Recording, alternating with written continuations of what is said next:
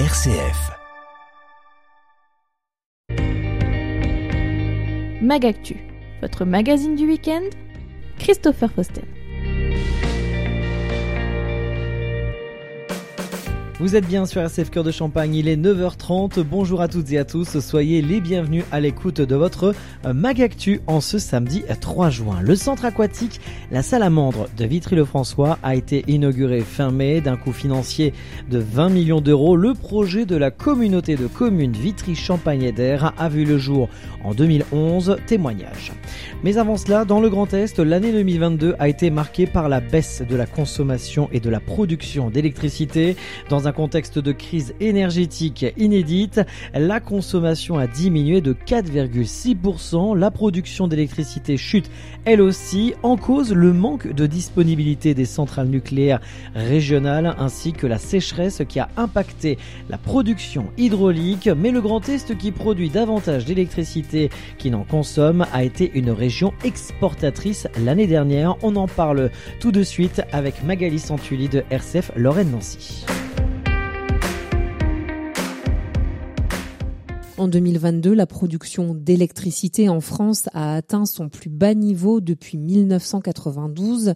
Quels sont les facteurs? Les trois raisons qui font qu'effectivement euh, l'année 2022 a été une année euh, de record. La première, c'est euh, lié au contexte énergétique que nous avons vécu euh, en Europe et notamment au prix du gaz qui a augmenté. Le gaz euh, étant un moyen de produire de l'électricité, ça a eu un impact euh, sur l'électricité, sur la production d'électricité. Le deuxième point important, c'est que nous avons vécu une, une, crise de la production nucléaire, hein, donc avec des, des phénomènes de, de, corrosion sous contrainte, qui fait que les moyens de production nucléaire étaient au plus bas euh, l'année dernière. Et puis le troisième domaine, c'est que nous avons vécu aussi une période de sécheresse très importante en 2022, qui font que les capacités de production hydraulique ont été très faibles. Conclusion, effectivement, euh, la France euh, a, a, été euh, en situation d'import tout au long de l'année 2022 et donc elle a importé plus que ce qu'elle a exporté. En 2022, la consommation d'électricité a baissé dans la région Grand Est. Qu'est-ce qui explique ce phénomène? Alors la consommation d'électricité dans la région Grand Est a, a baissé de 4,6%. Plusieurs facteurs, ça c'est une moyenne sur l'année, mais on constate en fin d'année évidemment une baisse de consommation qui a été plus plus importante liée aux, mesures, aux annonces qui ont été faites hein, sur euh, le contexte inédit euh, que j'ai pu vous préciser euh, juste avant, donc sur des moyens de production inférieurs à la consommation que l'on prévoyait. Et donc, de ce fait, il y a eu, du fait de la météo qui a été douce, une baisse de consommation d'environ un quart, et du fait des prix élevés de l'électricité ou des mesures de sobriété qui ont pu être émises, trois quarts de baisse de consommation qui ont été constatées. En 2022, la région Grand Est a augmenté sa capacité de production. Quels investissements ont été réalisés pour cela? Alors en fait, au niveau de la région Grand Est, il y a eu un développement du parc de production et notamment de production d'énergie renouvelable. Donc il y a euh, depuis plusieurs années, euh, depuis une dizaine d'années, une augmentation de la capacité de production éolienne qui est régulière. Et puis, euh, depuis 2021-2022, une augmentation qui devient un peu plus significative de la capacité de production euh, solaire à partir de panneaux photovoltaïques. On note que contrairement à l'échelle nationale, la région Grand Est a été exportatrice d'électricité plutôt qu'importatrice. Alors effectivement, la caractéristique de la région Grand Est, c'est que c'est une région qui produit plus que ce qu'elle consomme.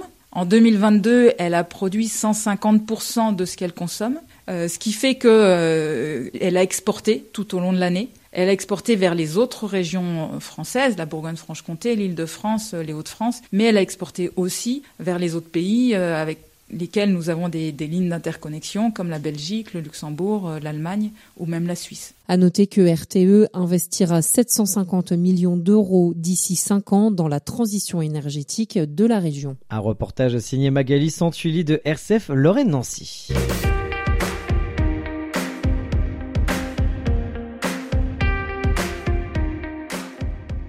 Le 25 mai dernier, plusieurs centaines d'invités, dont l'ensemble des acteurs du projet, étaient réunis pour l'inauguration du centre aquatique La Salamande de Vitry-le-François sous la présidence du préfet de la Marne Henri Prévost. D'un coût financier de 20 millions d'euros, le projet de la communauté de communes Vitry-Champagne d'Air a vu le jour en 2011. L'inauguration a débuté par la Marseillaise et l'hymne des Jeux Olympiques chanté par une chorale composée des enfants des écoles Ferdinand Buisson, Paul Fort et de Couvreau. Les invités ont ensuite visité le centre aquatique sous la conduite de son directeur Johan Barrera. Le nageur Alain Bernard, plusieurs fois médaillé olympique, était présent pour l'inauguration. Il est au micro de Gérard Gaillèche. J'ai la chance de, pouvoir assister à plusieurs euh, cérémonies d'inauguration de centres nautiques par an et je, suis pleinement conscient de l'enjeu d'un tel équipement sur un territoire. Euh, moi, je défends la cause de, l'apprentissage de la natation et du développement du tissu associatif. Donc, euh, bien sûr, c'est quelque chose à, laquelle je suis très sensible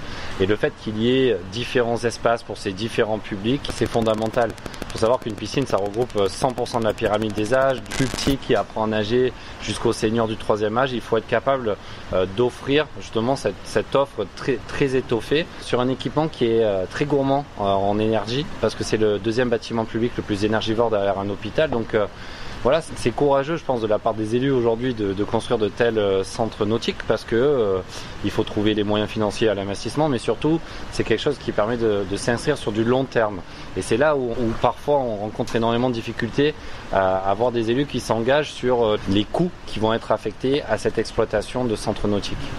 mais en tout cas, je salue non seulement l'équipement, l'architecture, le lieu, le site et, le projet dans, dans, son globalité, et puis surtout tout ce que ça va apporter au territoire. Je pense que pour les jeunes, c'est important non seulement de savoir nager, c'est la première cause de mortalité chez les moins de 12 ans en France.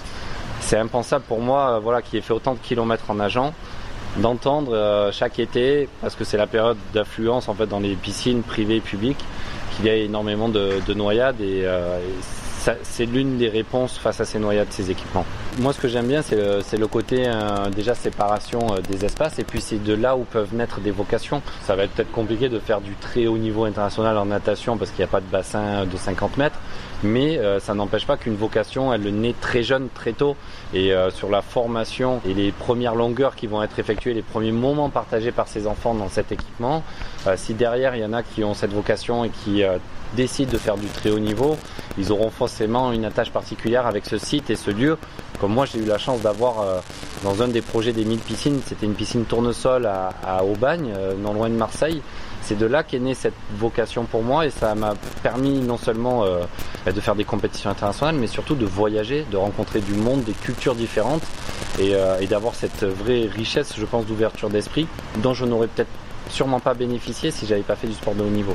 Parmi les partenaires de ce gros projet financier qui a bénéficié de 50% de subventions, le département de la Marne a apporté sa pierre. Les précisions de Raphaël Blanchard, vice-président chargé des sports au conseil départemental de la Marne. On a eu un soutien à hauteur de à peu près 2,8 millions d'euros et dans le cadre de nos aides à l'ensemble des projets des collectivités, donc notamment euh, cette piscine. Donc c'est un soutien important, comme ça a été signalé par euh, le maire de Vitry-le-François et président de la communauté de communes. C'est plus de 16% euh, du projet subventionné, accompagné par euh, le conseil départemental de la Marne.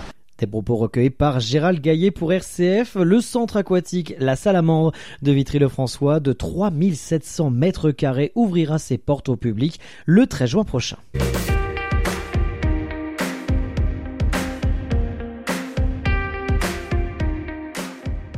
Avant de nous quitter, un point agenda, les rendez-vous près de chez vous de ce week-end, un week-end bien ensoleillé.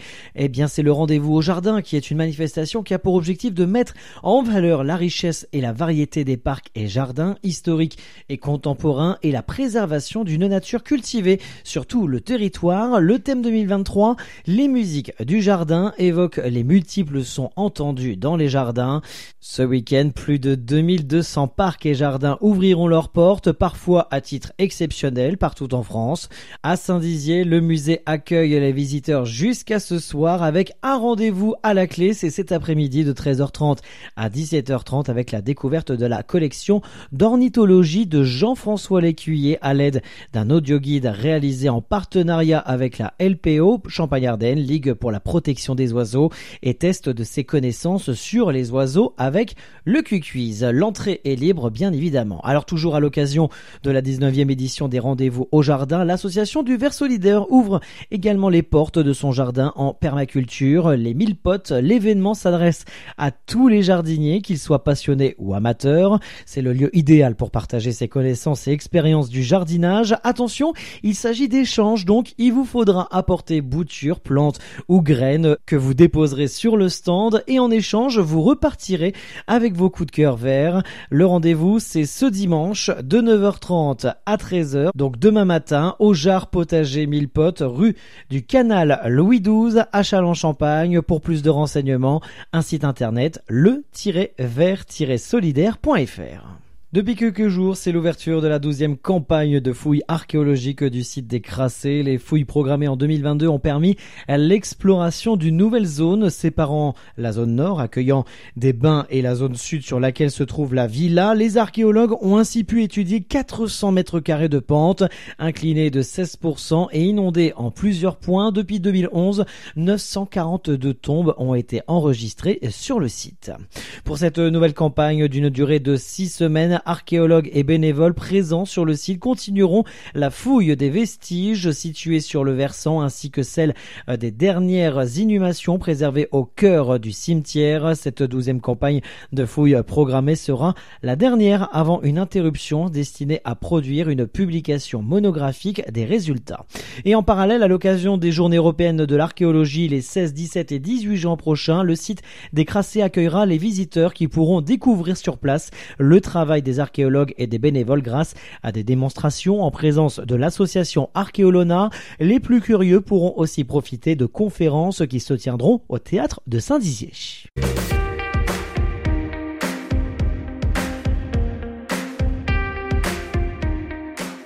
Avant de nous quitter, un point sport, 38e et dernière journée de Ligue 1. Ce soir, 21h, l'Estac qui recevra Lille au stade de l'Aube.